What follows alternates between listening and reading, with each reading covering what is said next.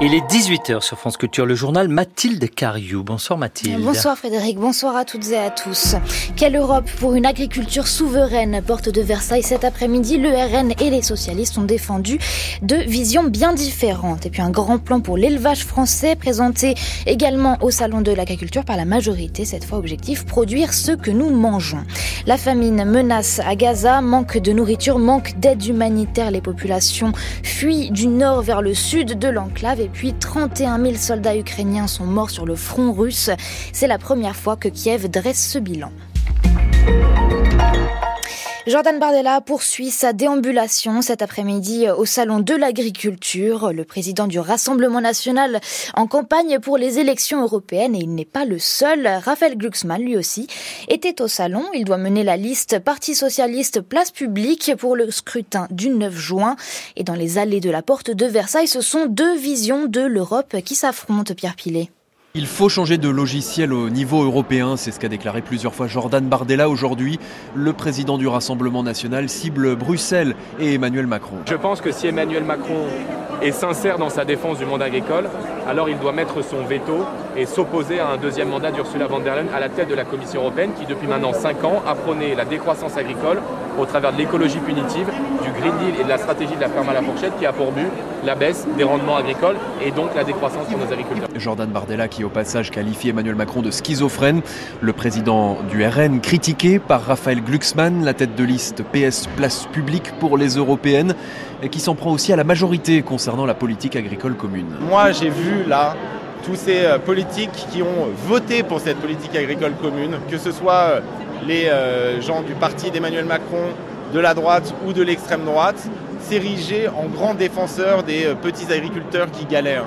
Eh bien la vérité, c'est qu'ils sont co-responsables, co-auteurs des subventions publiques qui ont accru les inégalités et qui ont laissé toute une partie de l'agriculture dans la misère. Raphaël Glucksmann qui promet de se battre, dit-il, pour une politique agricole commune qui permette une transition juste sur le continent européen. Voilà, un salon de l'agriculture largement animé cet après-midi par la présence de Jordan Bardella, mais la majorité a tout de même réussi à capter une partie de l'attention avec des annonces euh, pour reconquérir la souveraineté par l'élevage. Marc Fesneau, ministre de l'Agriculture, le résume en ces termes, il faut produire ce que nous consommons. Bonsoir Célia Gutti. Bonsoir. Cinq points, deux axes pour ce plan sur l'élevage, aider euh, financièrement les éleveurs et empêcher la stigmatisation de l'élevage. Et l'entrée en matière était facile à choisir pour Marc Fesneau.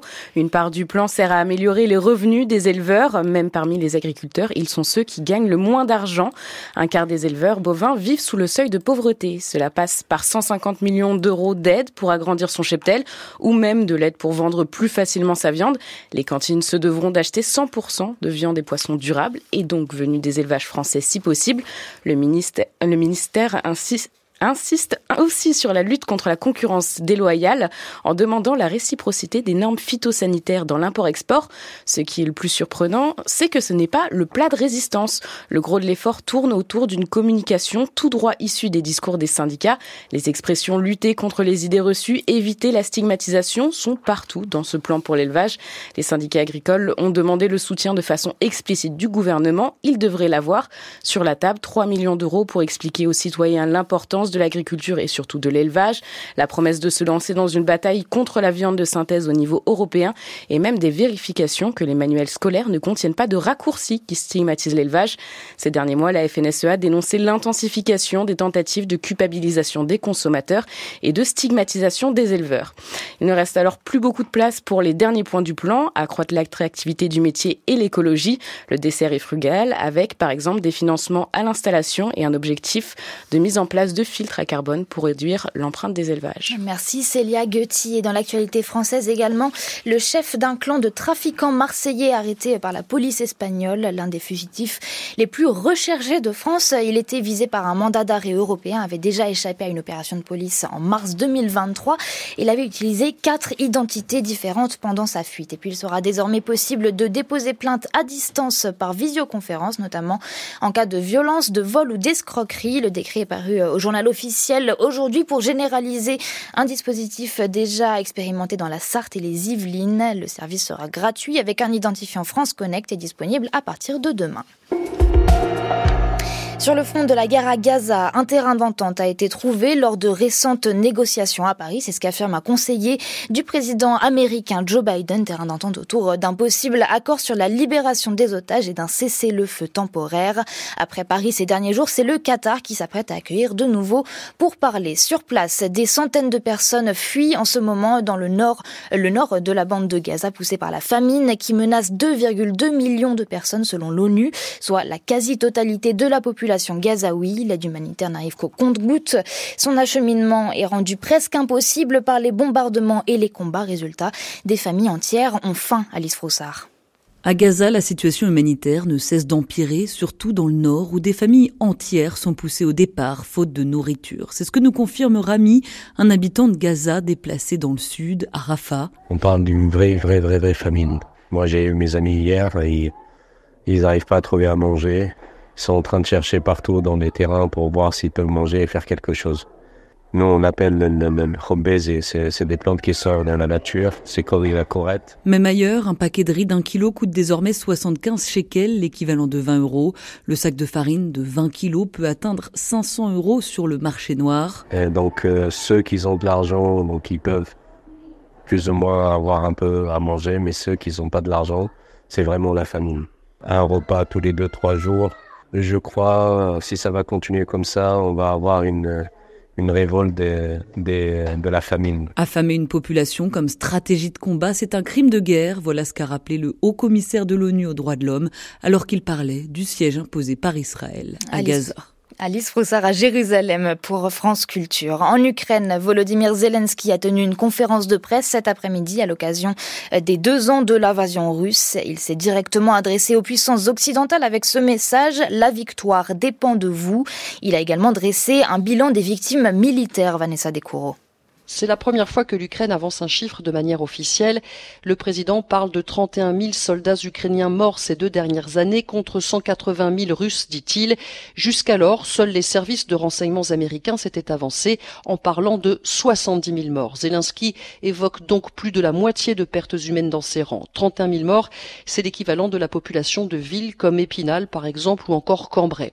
Le président ukrainien est revenu longuement également sur la nécessité absolue de recevoir des armes Il se dit très confiant de voir le Congrès américain parvenir à un accord d'ici un mois, dit-il, accord qui porte sur l'aide de 60 milliards de dollars. Ce blocage empêche l'envoi de toute aide militaire. La dernière est arrivée le 27 décembre. Depuis, plus rien.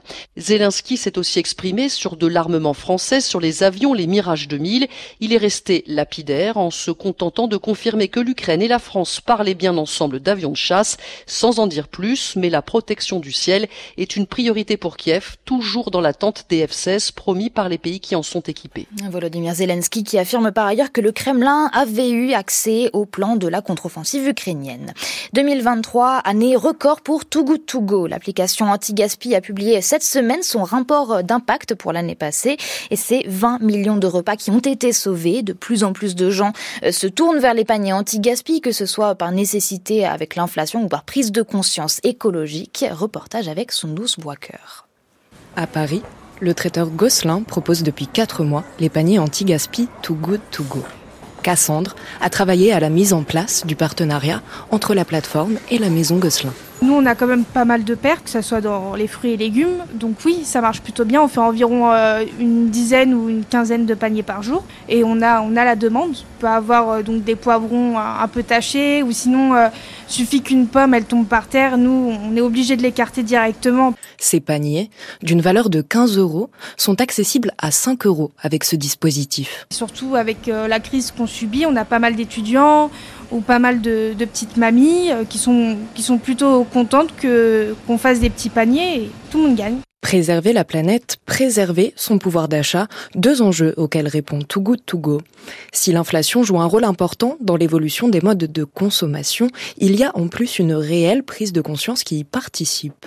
Clémentine Lindon est porte-parole de Too Good To Go. Ce qui est intéressant de noter, c'est qu'aujourd'hui, cette dynamique de lutte contre le gaspillage alimentaire, on la ressent dans les 17 pays dans lesquels on est implanté.